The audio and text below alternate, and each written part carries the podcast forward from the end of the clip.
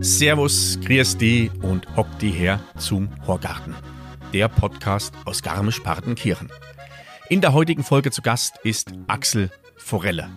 Axel war in seiner Kinder- und Jugendzeit Skirennfahrer und wir sprechen über die Entbehrungen und die Disziplin, die es braucht, um in diesem Sport erfolgreich zu sein und möglicherweise später davon leben zu können. Wir sprechen über seine Entscheidung, die Ski ins Eck zu stellen und zwei Jahre nicht mehr anzufassen. Nach München zu gehen, dort sein Abitur nachzuholen und Wirtschaftsrecht zu studieren.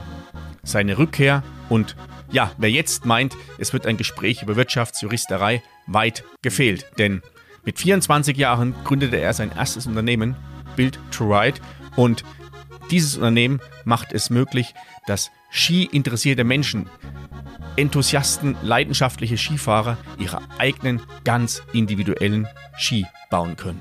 Doch bis es soweit war, das einer breiten Masse anzubieten, galt es relativ viele Hürden und ja, Erfahrungen zu sammeln.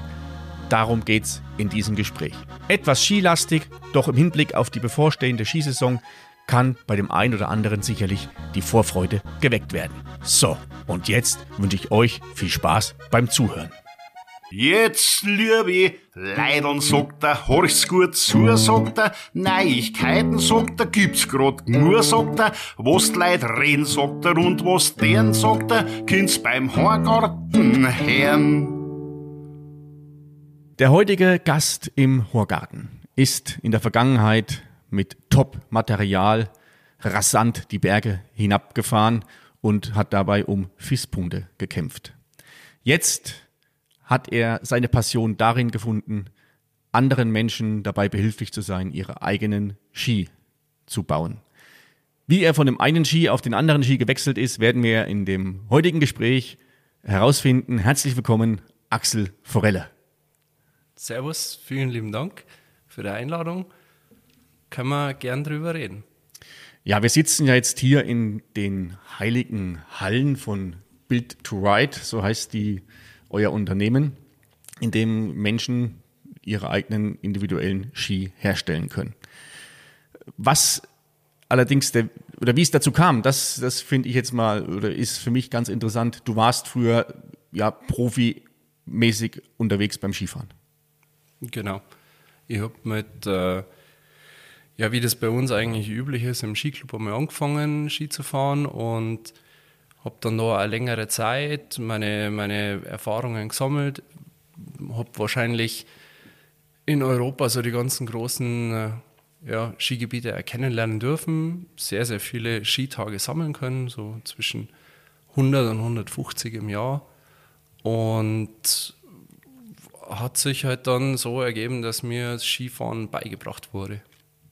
150 Skitage im Jahr, das heißt, mal ganz grob überschlagen, bist du 300, ach, 350 Prozent, ein halbes Jahr bist du unterwegs gewesen, bist auf dem Ski gestanden und wie viel Paar Ski hast du dann daheim gehabt? Ist ja meistens so, du hast für einen, für einen Slalom hast du einen extra Ski, für einen ähm, Riesenslalom hast du einen extra Ski, wo du ja dich schon sehr mit der, mit der Technologie des Skis auseinandergesetzt hast.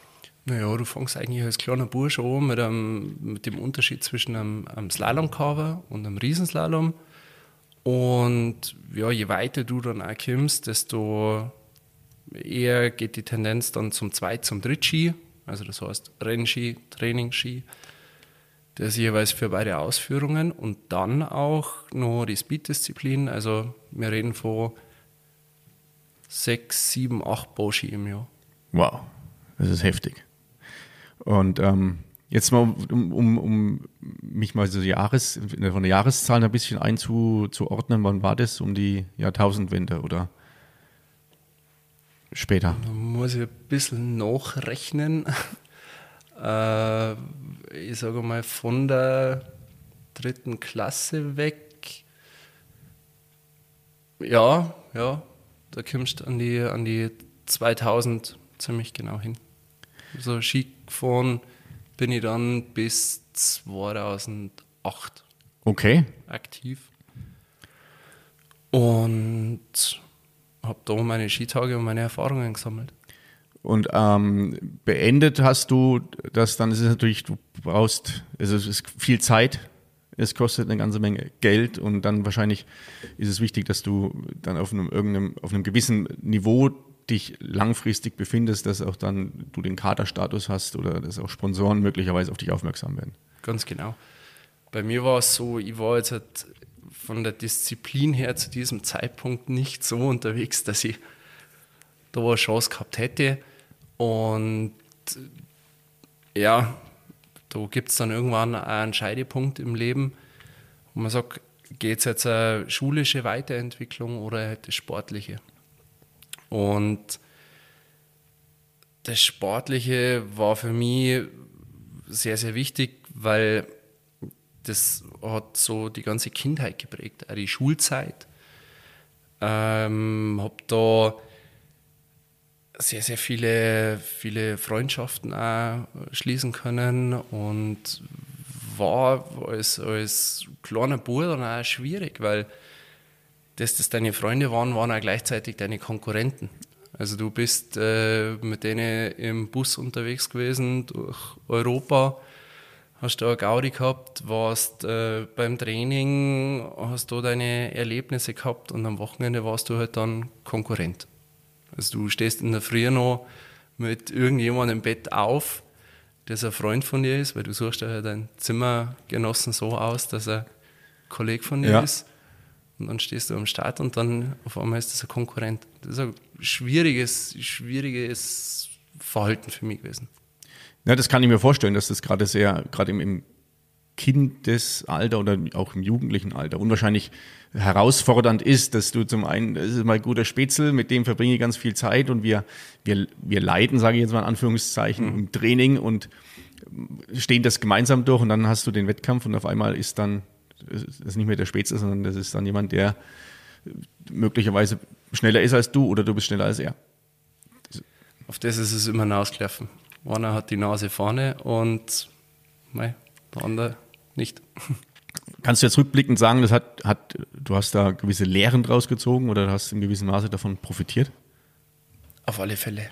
Also das war, denke ich mal, so ein Teil, wie ich heute auch mein Unternehmertum angehe. Äh, du hast ganz, ja, also die, die schwierigsten, die schwierigsten Verhältnisse. Also allein äh, andere, die kennen am Nachmittag, was weiß ich, irgendwie sie auf dem, auf dem, auf dem Bolzplatz treffen oder kennen ins Freibad gehen oder können, weiß ich nicht. Und wir sind halt abgeholt worden und sind dann in die Skischuhe gesteckt worden und waren dann beim Skifahren. Und das ja, vom Spätsommer bis in Frühjahr rein.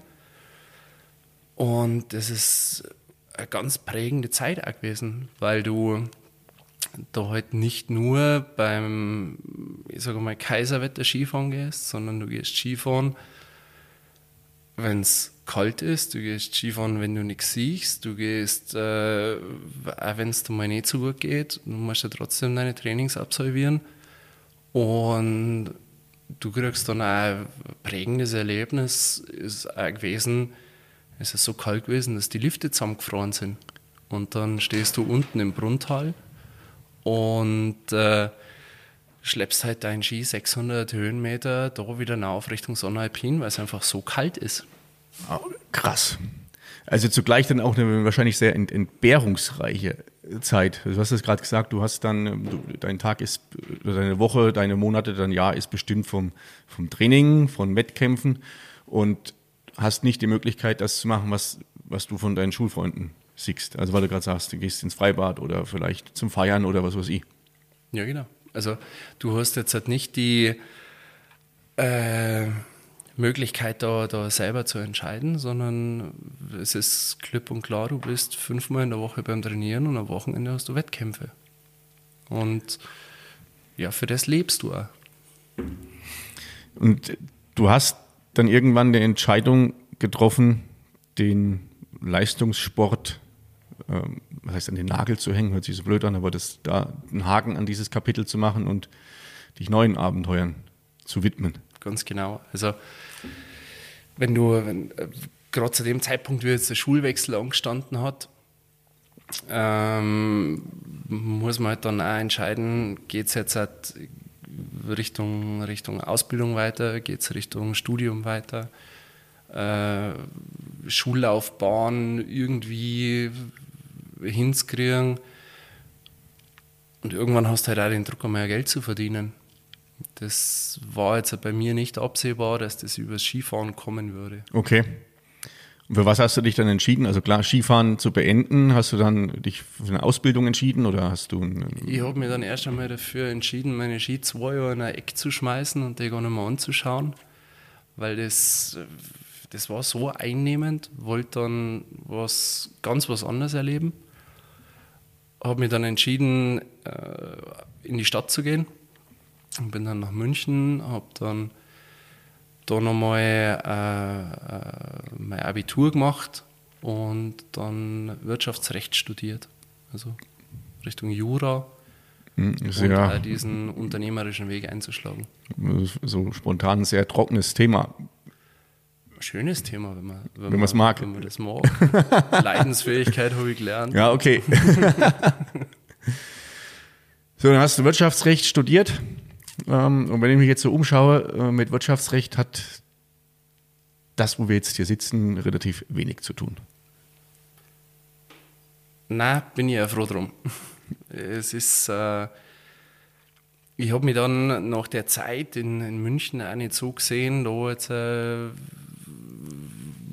jahrelang in irgendeiner Kanzlei zu sitzen, um Fristen zu prüfen. Und habe dann das selbstbestimmtere Leben auch wieder versucht in den Vordergrund zu bringen. Also in der Früh aufstehen, mit der U-Bahn da hinzufahren, die Menschen sind alle grimmig, die, die, denen sehe ich mir an, dass einer die frische Luft fehlt, die Laune, die ist irgendwie im Keller und dann haben wir gedacht, das kann jetzt auch nicht wahr sein. Gell? Und habe dann die äh, Richtung wieder in die Heimat eingeschlagen und das Studium trotzdem noch so weitergemacht, aber halt von, von, von Garmisch aus. Hm. Genau. Ja, und hast du es, hast es dann beendet, das Studium? Und in dem Bereich auch irgendwie beruflich mal angefangen, hab, was zu machen? Äh, beruflich oder? in diesem Bereich nie irgendwas äh, anfangen können, weil tatsächlich da meine erste Firma dazwischen gekommen ist. Also ähm, habe die Möglichkeit gehabt, mich dem Bereich Skibau entwickeln zu können, in Form von einem Projekt und habe dann die Entscheidung getroffen, hey, wir machen da einfach eine geile Skibaufirma draus. Also wir machen äh, Sportgeräte Firma draus, wo es für niemanden eigentlich die Möglichkeit besteht, da rumzukommen. Okay, ähm, also deine erste Firmengründung, die dazwischen kam, war dann der, war das, hat das schon äh, Build to Ride geheißen oder war das noch ein anderer, anderer Name? Das erste war ein Einzelunternehmen, da habe ich so meine Beratungstätigkeiten oder so ah, okay. kleines ja. äh, Zeug gemacht. Und dann ist tatsächlich schon der Skibau als, als GmbH-Gründung dazugekommen. Da war ich 24 Jahre alt.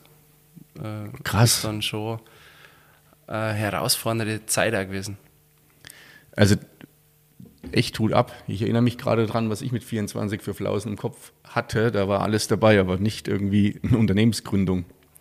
Was, was ich spannend finde, ist, dass, dass nach deiner ähm, Skifahrerkarriere du gesagt hast, du hast die Bretter erst mal zwei Jahre ins Eck geschmissen, weil du keinen Bock mehr drauf hattest.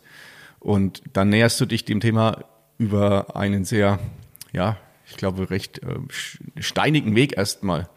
Also so, wir haben uns ja vorhin schon mal ein wenig unterhalten, wie, wie überhaupt sowas wie ein Ski gebaut wird. Also das ist ja ein hochkomplexes Thema mit im Grunde ganz, ganz vielen verschiedenen Handwerksberufen oder ähm, Handwerksbildern, die da notwendig sind? Das war jetzt halt nicht einmal so das Schlimmste. Das Schlimmste war im Kundenkontakt zu verstehen, dass manche Menschen aus Leidenschaft Skifahren. Also nicht, weil das, äh, weil das von ihnen, ich sage jetzt einmal, übertrieben verlangt wird, äh, eine Leistung abzugeben, sondern weil die das schön finden, dass sie in der Früh da am Berg fahren, einen Cappuccino trinken, ähm, dann da ihre Skischuhe anziehen und das ganz gemütlich angehen lassen und das aus einer Überzeugung und einer Leidenschaft so betreiben, das war für mich zunächst nicht nachvollziehbar.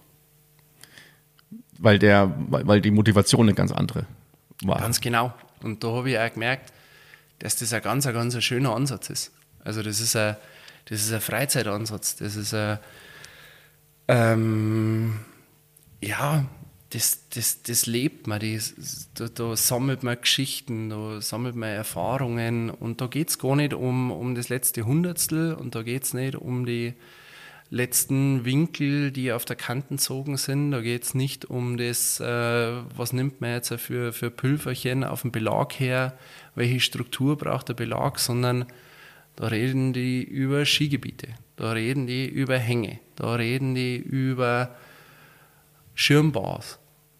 Das war für mich eine ganz, eine ganz eine neue Welt. Und die hat mich dann schon auch inspiriert, das Skifahren wieder abseits vom, vom Wettkampf mhm. betrachten zu können. Und vom, äh, ja, ich habe Skifahren fast neu lernen müssen. Also, dass man das auch genießen kann, dass man auch mal bei schönem Wetter Skifahren kann, dass man, äh, wenn noch zwei Stunden die Füße wehtun, dass man denen auch Pause gönnen darf, dass ich mir aussuche, welchen Hang ich fahren kann. Nicht durch irgendeinen Fahnenwald durchfahren, äh, wo, die, wo die Rinnen schon, weiß ich nicht, einen halben Meter eingraben sind, sondern das Ganze genießen zu können. Und da ist eine ganz andere Leidenschaft auch zu dieser, zu dieser Thematik Skifahren geboren. Ich finde das gerade sehr bemerkenswert, das, was du, was du beschreibst, dass also dir so dieser, dieser jahrelange Leistungsdruck oder dieser, dieser Wettkampfgedanke, dass sie das den Spaß oder den, den eigentlichen Spaß genommen hat und du durch die Idee, Ski, Ski selber zu bauen und über die, die ersten ja, Teilnehmer dann dadurch den, die, die Freude wieder entdeckt hast? Die haben den, äh, die, die Teilnehmer und die Kunden haben auch den Fokus ganz anders gesetzt. Also hat sich bei mir dann verschoben. Also ich habe bis zu diesem Zeitpunkt halt ähm, ja, ein Eisstadion mit 45 Grad kennt. Also knallehart und rasiermesserscharfe Klingen an, an, an den Kanten und dann da runterfahren.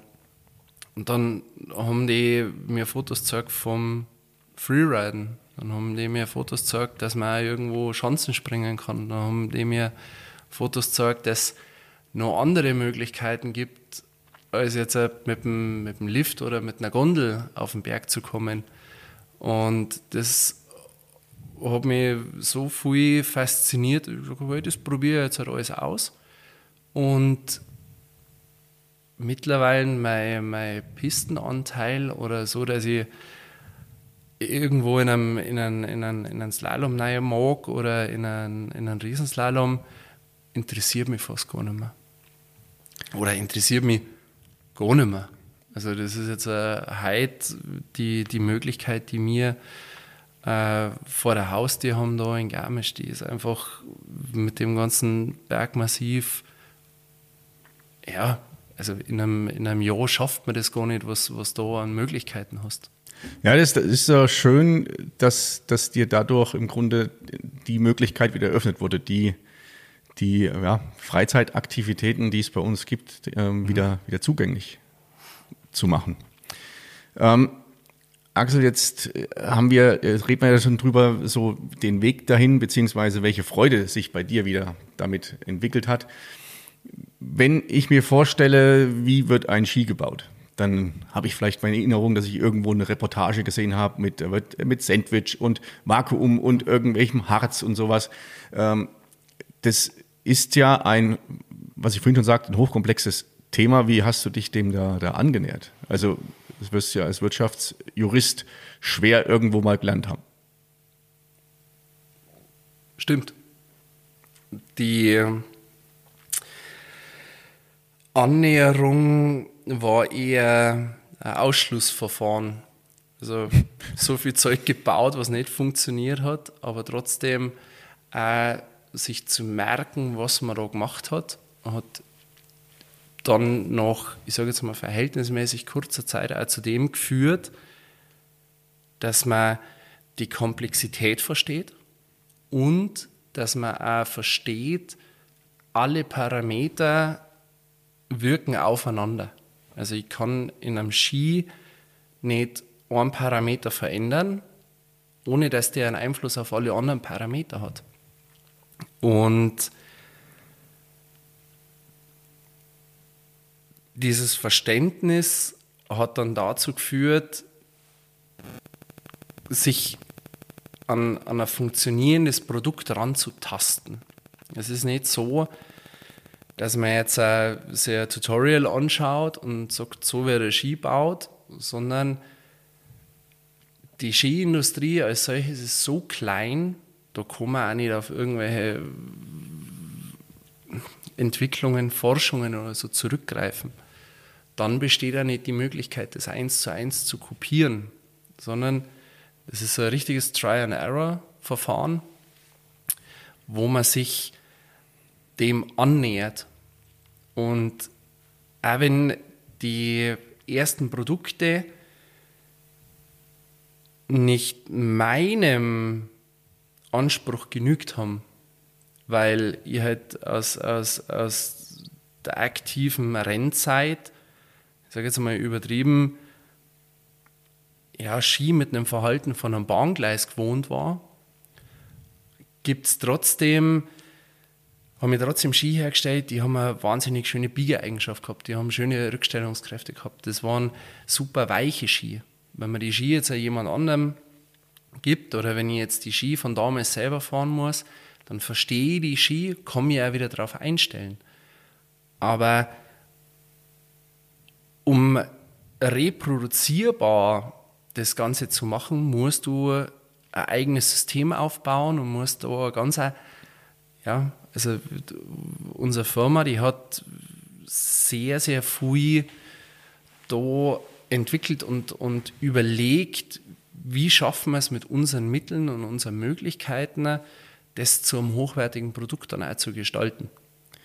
Also das kann ich mir sehr gut vorstellen, was du gerade so, so sagst, dieses eine Mal Try and Error und dann probieren, testen über Ausschlussverfahren was ich mir relativ schwer vorstelle, es ist ja, du sagst, die Skiindustrie ist relativ klein, auch wenn nach außen meinst du, das ist mörderisch groß, ja, das teilt sich auf ein paar wenige ähm, Hersteller auf. Jetzt kannst du dir das Material, was du brauchst, nicht einfach so im, im Baumarkt kaufen. Ja, also das sind, ob das die Stahlkanten sind, ob das der Belag ist, ob das irgendwelche Holzkerne sind, ob das ähm, was alles mit dazugehört, die, äh, was war das Gewebe, glaube ich, was noch mit drin ist. Das das bedarf ja wahrscheinlich einer immens langen und intensiven Recherchearbeit, dass du dann erstmal deine Lieferanten bekommst. Die äh, Lieferanten, also die, die, die Auswahl, wo du, an denen du die bedienen kannst. Wenn du mal eingestiegen bist in das Thema, dann ist sie sehr, sehr klein. Jeder hat seine Expertise, die einen machen die Belege, die anderen machen die Stahlkanten, die nächsten machen die Holzkerne da wurstelt man sich rein, da telefoniert man und das ist sehr, sehr schön in der Skiindustrie. Man kennt sie untereinander, es ist vernetzt, es gibt fast kein Hauen und Stechen. Das ist sehr, sehr angenehm, weil man ist ja irgendwo in der, in der Freizeitbranche unterwegs und haben alle auch den, einen, einen ähnlichen Grundkonsens und, und leben das fast alle, kann ich so sagen.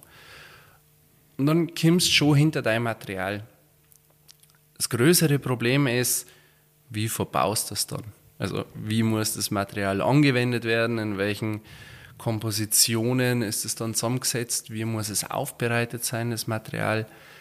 Das ist so die, die Komplexität, weil das sagt da ja auch keiner. Also genauso wenig wie du das Zeug jetzt halt vom Baumarkt kaufen kannst, gibt es äh, ein Kochbuch, wo drinnen steht, äh, so bastle ich mir einen Freeride-Ski. Also das gibt es nicht.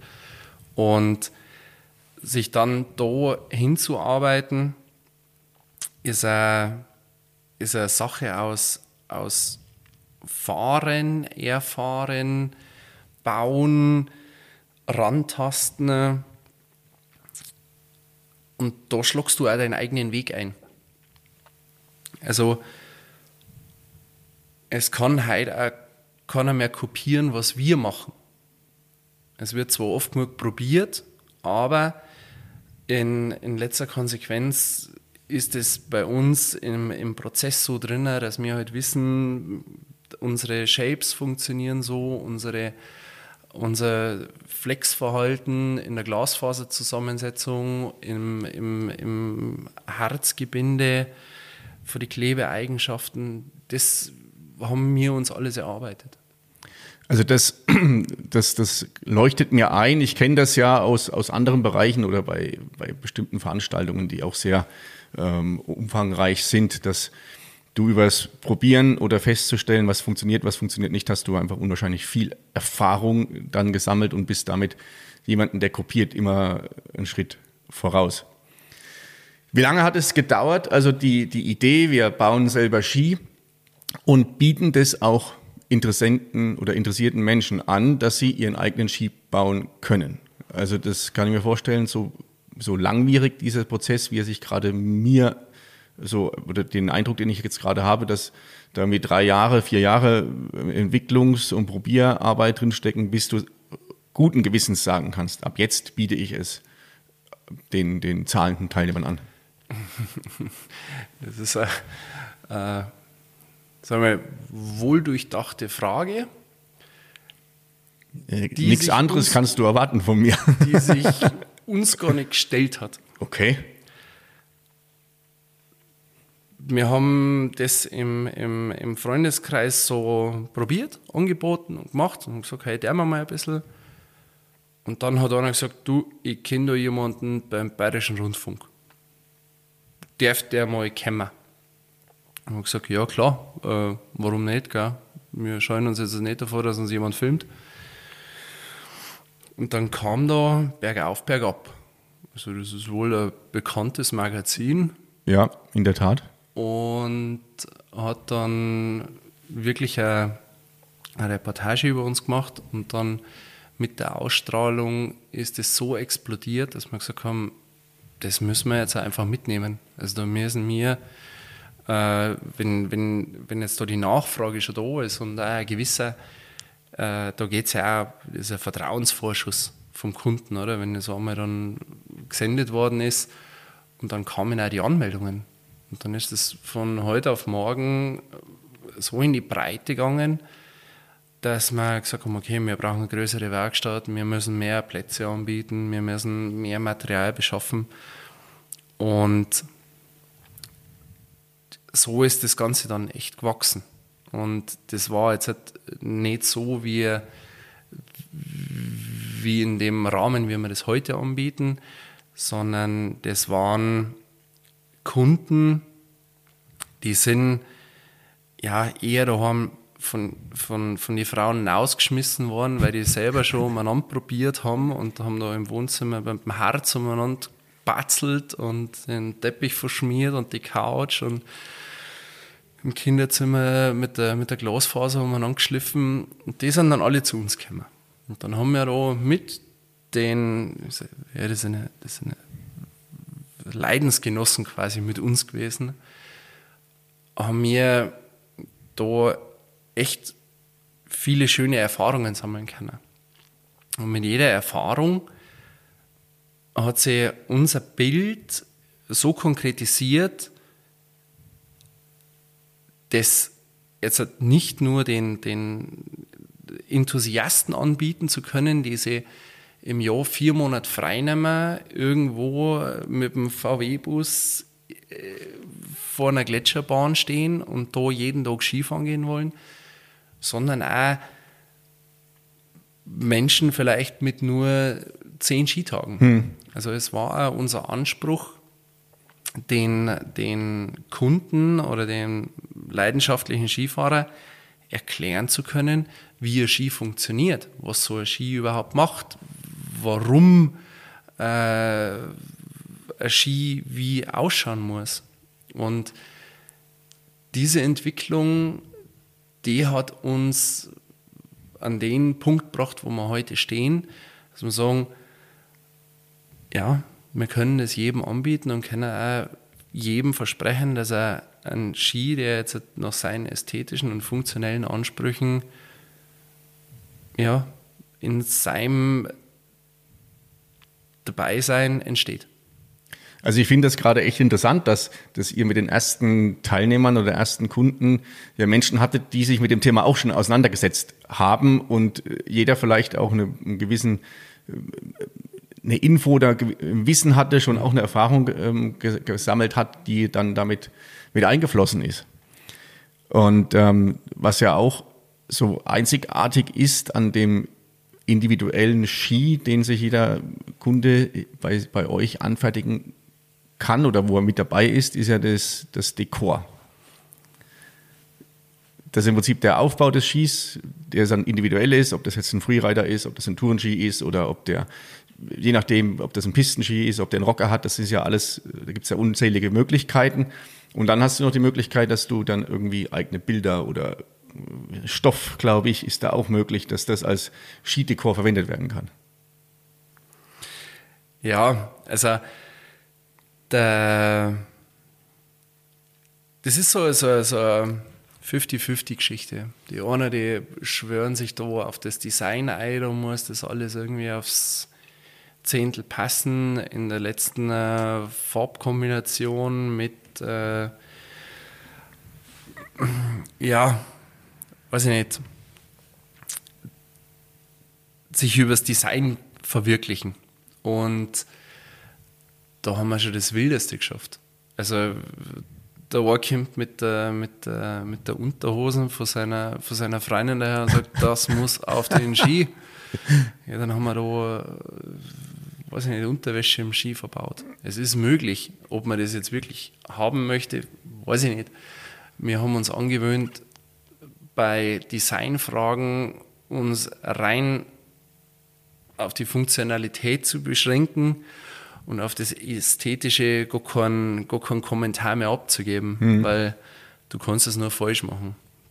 Aber äh, wir haben auch schon eine Schlangenhaut verbaut. Das Krass. Da haben wir gesagt, oh, meine Schlange, die hat es jetzt irgendwann einmal gehalten, das hätte ich jetzt ganz gerne auf dem Ski drauf. Wir haben ein Solarpanel auf dem, auf dem Ski verbaut, was ein bisschen eine Herausforderung war, hat aber funktioniert. Wir haben einen guten Kunden, der kommt immer wieder mit, mit ganz neuen Ideen daher. Und die letzte Idee war, er hätte gern einen, einen, einen Spoiler auf seinem, auf seinem Ski. Ja, der hat sich in die Staaten einen Lamborghini gekauft und der Flügel für den Anpressdruck, der ist in Deutschland nicht zugelassen worden. Und dann hat er gesagt, ja, dann hätte er zumindest gerne diesen äh, Spoiler auf seinem Ski, wenn er es schon nicht auf dem Auto haben darf. Also aufgebaut oder als 3D, Dekor dann? 3D, also der hat sich diesen, diesen Flügel konstruieren lassen, ist 3D gedruckt worden und wir haben im Ski äh, einen Magneten verbaut und der Spoiler hatte auch einen Magneten und dann hat er das zusammenpresst. Wahnsinn. Also sehr, sehr schöne, schöne, lustige Sachen auch schon dabei gewesen. Also wenn ich jetzt mich hier so ein bisschen umschaue, was, was hier dominiert ist, ähm, ja, dieses Holzfurnier bei, bei dem Ski, das wird vermutlich irgendeine Vorliebe von euch geschuldet sein, sieht ja sehr lässig aus, weil das bei einem Ski ja oft, also gar nicht, oder es wird immer mehr, dass, dass, dass sowas zu sehen ist, aber das ist schon mal auf jeden Fall ein Hingucker. Und ja, ich werde ein paar Bilder machen, das werden wir dann auch auf dem, ähm, in dem Instagram-Post ist das dann für jeden auch zu sehen, wie diese Ski aussehen. Wie, wie läuft es ab, wenn jemand Interesse hat, an diesem äh, Kurs mitzumachen? Was muss er, braucht er da Vorkenntnisse? Ähm, muss er sich über ein paar Dinge im Klaren sein oder kann er das alles, wenn er sich angemeldet hat, hier einfach so vor Ort entscheiden? Wo sich der Kunde im Klaren sein muss, ist, dass das, also weil du es gerade angesprochen hast, das ist kein Holzski. Also ähm, wir, wir reden nicht mit einer Technologie aus den 20er oder 30er Jahren, sondern wir reden äh, mit einer, mit einer hochwertigen Weltcup-Technologie, was jetzt äh, der Sandwich-Aufbau ist, den du vorhin auch schon mal angesprochen hattest. Und das ist für die, für die Fahreigenschaften das Hochwertigste, was man, was man kriegen kann. Der Ski hat tatsächlich einen Holzkern, das ist ein Escheholzkern und hat dann seine, seine Oberschicht, also den, den Druckgurt und hat seine Unterschicht, den Zuggurt und dann ist der Sandwichaufbau mit der Stahlkante und dem Belag als Paket fertig.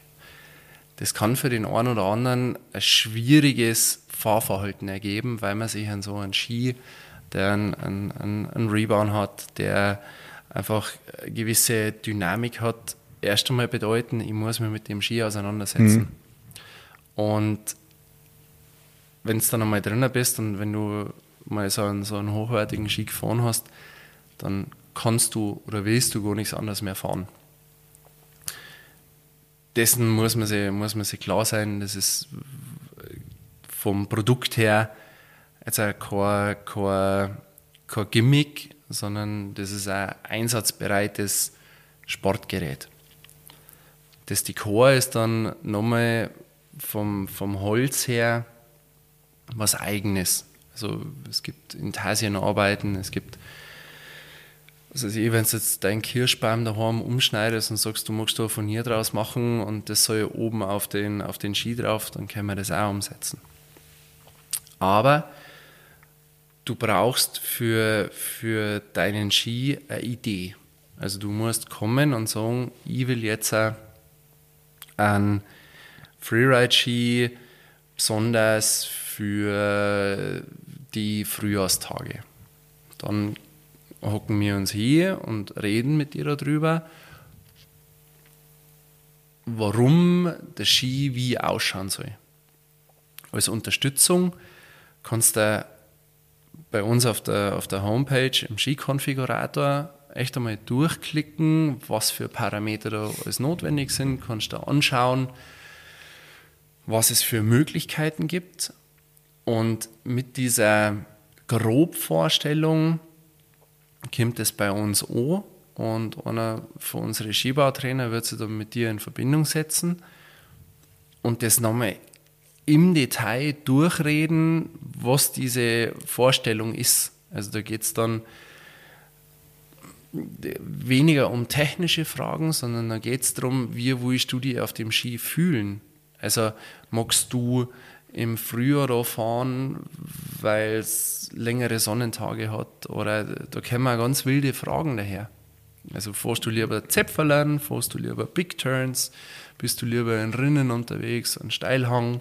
Das sind so, wo wir uns auch ein Bild davon machen, wo du diesen Ski einsetzen willst oder warum du dich jetzt dafür entschieden hast, sowas, sowas selber in die Hand zu nehmen. Weil die Industrie, die bietet ja alles an Ski an. Es gibt ja jeden Ski, was man sich vorstellen kann. Aber diese Breite schafft beim, beim Kunden auch oft eine gewisse Unsicherheit. Und dann sagt er, gib mir lieber einen blauen Ski, weil der schaut besser aus als alle anderen. Und das ist bei uns überhaupt nicht der Ansatz. Wir versuchen, dadurch, dass wir nur Unikate herstellen, ist es für uns völlig egal, welchen Ski du baust. Nur am Ende des Tages musst du sagen, das ist der Ski, der jetzt zu mir passt. Und das ist der Ski für den Einsatz, mit dem bin ich jetzt glücklich. Also das war mir so in der Tiefe gar nicht, gar nicht so bewusst, weil für mich war es so, dass das Unikat oder der individuelle Ski ist dann über das Design. Bloß dass der, dass das wirklich, also dass du den, den Kunden richtig durchleuchtest, sage ich mal, oder durchs Gespräch auch kennenlernst und dann für ihn sagen kannst, wir bauen jetzt das nach genau nach diesen Vorlieben. Das finde ich nochmal eine, eine Spur, ähm, ja, interessanter oder nochmal noch mal, noch viel, viel spannender, dass du da wirklich sagen kannst, ich habe das genau auf meine Bedürfnisse hin den Ski gebaut. Das hört sich jetzt alles auch sehr, das ist ein Prozess, der dauert eine gewisse Zeit. Ähm, wie lange braucht es dann, wenn, wenn der, der Skibaukurs ist? Brauchst du dann eine Woche Zeit oder wie viele Stunden musst du dann da einplanen, das zu machen? Die, äh, der Kunde hat jetzt mit der abgeschlossenen Konfiguration, mit dem, dass er weiß, welches Design er will, dass er mit einem Trainer von uns telefoniert hat, hat der Kunde dann den Auftrag, am Samstagmorgen dazustehen und mit uns an dem Ski zu arbeiten. Samstagmorgen geht's los und Sonntagmittag sind wir fertig. Also Ach, das ernsthaft? sind anderthalb Tage die der, die der Kunde ähm, bei uns verbringt in den, in den Skibauhallen und nimmt dann sein Ski mit. Im Vorfeld die Überlegungen, das zirkt sie. Also wir haben äh, Konfigurationen, die sind in einer Viertelstunde durchgesprochen.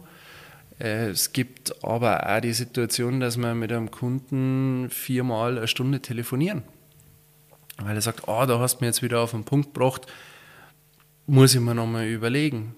Oder das habe ich noch, noch gar nicht irgendwie auf dem Schirm gehabt.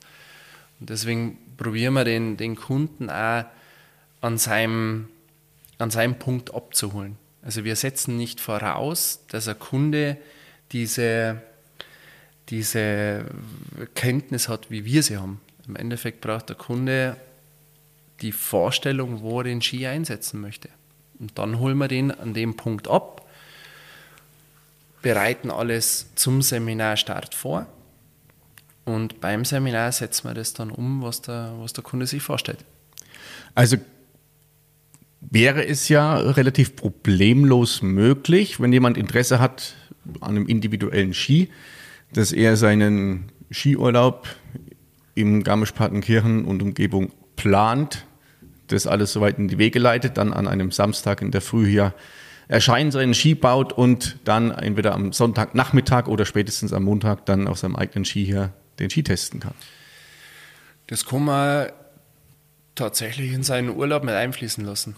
Also haben wir viele Kunden, die das tatsächlich auch so umsetzen, die am Anfang ihres Urlaubs das Skibauseminar setzen, um dann einen, einen Urlaub mit dem, mit, dem, mit dem Ski fahren zu können oder einsatzbereit sein. Weil wir haben, ich sage jetzt einmal, prophetisch im eigenen Land, ähm, unsere Kunden kommen aus dem gesamten deutschsprachigen Raum. Also vereinzelt sind einmal äh, nicht deutschsprachige dabei. Also momentan ist so, so ein Trend in die Benelux-Staaten, da ist wohl irgendwas über uns erschienen, dass wir da äh, ein größeres Aufkommen an Kunden haben. Aber ansonsten ist es für, einen, für einen Kunden schon so, der verbindet es gerne. Also die Anreise zu uns und dann noch mit einem Skiurlaub. Ach so, da gibt es das tatsächlich. Ich habe gedacht, ich hätte hier so die, voll die innovative Idee gehabt. Nein, also der, der Aufwand, den die, den die Kunden betreiben, der ist schon echt erstaunlich, um das, um das Erlebnis und den, den Ski auch kriegen zu können. Aber vielleicht, also vielleicht denkt man es auch andersrum, wenn ich den Urlaub eh da mache, dann kann ich auch noch einen einheimischen Ski mitnehmen. Ja. Das finde ich jetzt einen sehr spannenden Ansatz von dir. Ähm, ihr habt ja nicht nur Ski, sondern ihr habt es dann auch noch erweitert auf ähm, Snowboards und auf Splitboards, wenn ich das richtig irgendwie Ganz in Erinnerung genau. habe. Also da war das ja ähnlich wahrscheinlich mit dem Try-and-Error-Prinzip oder habt ihr da vom, vom Skibau profitieren können? Grundsätzlich vom, vom, vom Aufbau und vom, äh, vom Verfahren und vom, Proze vom Prozess her haben wir da definitiv vom, vom Ski profitiert. Von den Eigenschaften und vom, äh, vom Verhalten, da haben wir nochmal in die Tiefe gehen müssen. Da haben wir auch eigens nochmal, nochmal Testkunden gehabt, die sich damit beschäftigt haben, wie funktioniert das jetzt. Okay. Jetzt ähm, wird sicherlich bei dem einen oder anderen die Frage mal so auftauchen, äh, jetzt ein individueller Ski mit den ganzen einzelnen Parametern und wirklich auf meine Bedürfnisse eingestellt und das ist ja 100% Handwerk, da ist ja wenig maschinelle Unterstützung dabei. Ähm, wo hänge ich denn da preislich in etwa, um das mal so ein bisschen einzusortieren? Unsere Grundphilosophie ist, jeder enthusiastische Sportler muss sich das leisten können. Jeder, der das erleben möchte, muss den Zugang und die Möglichkeit haben. Deshalb sind wir im Preissegment genau da angesiedelt, wie jetzt halt auch ein hochwertiger Ski von der Stange kosten würde. Okay. Wir haben nach oben hin wenig Grenzen. Wenn du mit der Vorstellung kommst, ähm, das Gold aus dem Tresor jetzt im Ski zu verbauen, dann können wir jetzt halt für dieses Gold die Kosten nicht übernehmen. Ja, ja. Aber wir haben auch schon äh, weiß ich nicht, irgendwelche Pülferchen und Stäubchen verbaut, die halt sauteuer waren. Wir haben äh, für einen Kunden schon ein, ein Kunstwerk die Rechte kaufen müssen, dass wir das im, im, im Ski verbauen dürfen, die Bildrechte. Da war halt der, der Ski hat äh, 4.500 Euro gekostet und das Design war schon bei 3.500. Aufgrund der Rechte. Wegen der Bildrechte, genau. Nein, aber sonst wollen wir, dass das wirklich in der, in der Preisrange liegt, wo äh, Ski, der zu kaufen ist, hochwertig, das gleiche kostet. Das sind jetzt so was um die, was kostet ein hochwertiger Ski? Was um die 700, 800 Euro. Genau. Also bei uns ist es so, das Seminar kostet 690 Euro. In dem Seminarpreis ist alles drin, was ein funktionsfähiger Ski benötigt, sodass du den Ski einsetzen kannst. Was wir jetzt nicht übernehmen können, ist Bindung, hm. Fälle, den ganzen ja. Toureneinsatz. Das, wir stellen das auch alles so her, aber das schaffen wir im Seminarpreis nicht unterzubringen. Wenn es jetzt halt noch Designoptionen gibt, wie bunte Seitenwangen oder irgendwo äh, eine Veredelung, dann kommt das auch noch on top. Aber der Basisski ist 700 Euro, 750 Euro, hast einen funktionierenden Ski. Äh, das überrascht mich jetzt, weil, also nach dem Aufwand und was ich heute schon so gesehen habe, hätte ich gedacht, dass es also eine, auf einem ganz anderen Level ist. Bloß wenn ihr den Ansatz so habt und du sagst, es soll genauso sein wie jetzt ähm, von einem industriell produzierten Ski, finde ich das sehr, sehr ehrenwert, beziehungsweise motiviert die Leute vielleicht auch, das, ähm, ja, sich ihren eigenen Ski selber herzustellen.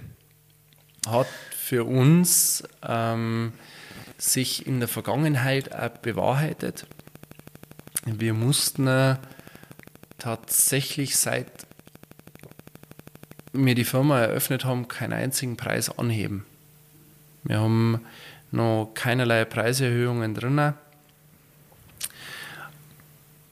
Wir haben einen sehr, sehr positiven äh, Effekt, Kunden, die schon mal bei uns waren, empfehlen uns wahnsinnig gern weiter. Und Kunden, die schon mal bei uns waren, nicht mehr anreisen möchten, um das Seminar zu machen, die bestellen sie einen Ski. Und so haben wir äh, einen sehr, sehr guten sagen wir mal, Umsatz an Ski, mhm. wofür wir auch wenig tun müssen. Also, weil wir eine gute Empfehlungs- oder Weiterempfehlungsquote haben, was uns auch echt stolz macht. Das ist, das ist echt sehr, sehr stark. Und ich glaube, dass halt, wenn du so einen wirklich sehr individuellen Ski hast, dass du dann auch als jemand, der so einen hat, auch oft darauf angesprochen wirst. Und dann, ja, was ist das für einer? Und ja, das ist ja cool. Und dann funktioniert das Ganze. Ja, ähm, wir kommen jetzt relativ schnell dem Ende schon entgegen. Es ist genau das passiert, was wir vorher ge gesagt haben. Wir kommen jetzt hier ins Reden und sollten ja. schauen, dass wir das Ende nicht äh, verlieren.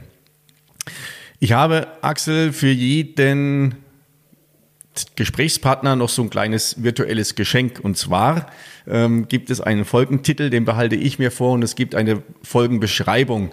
Und die darf oder soll jeder Gast beisteuern. Das kann eine Lebensweisheit sein, das kann ein Motto sein oder was auch immer.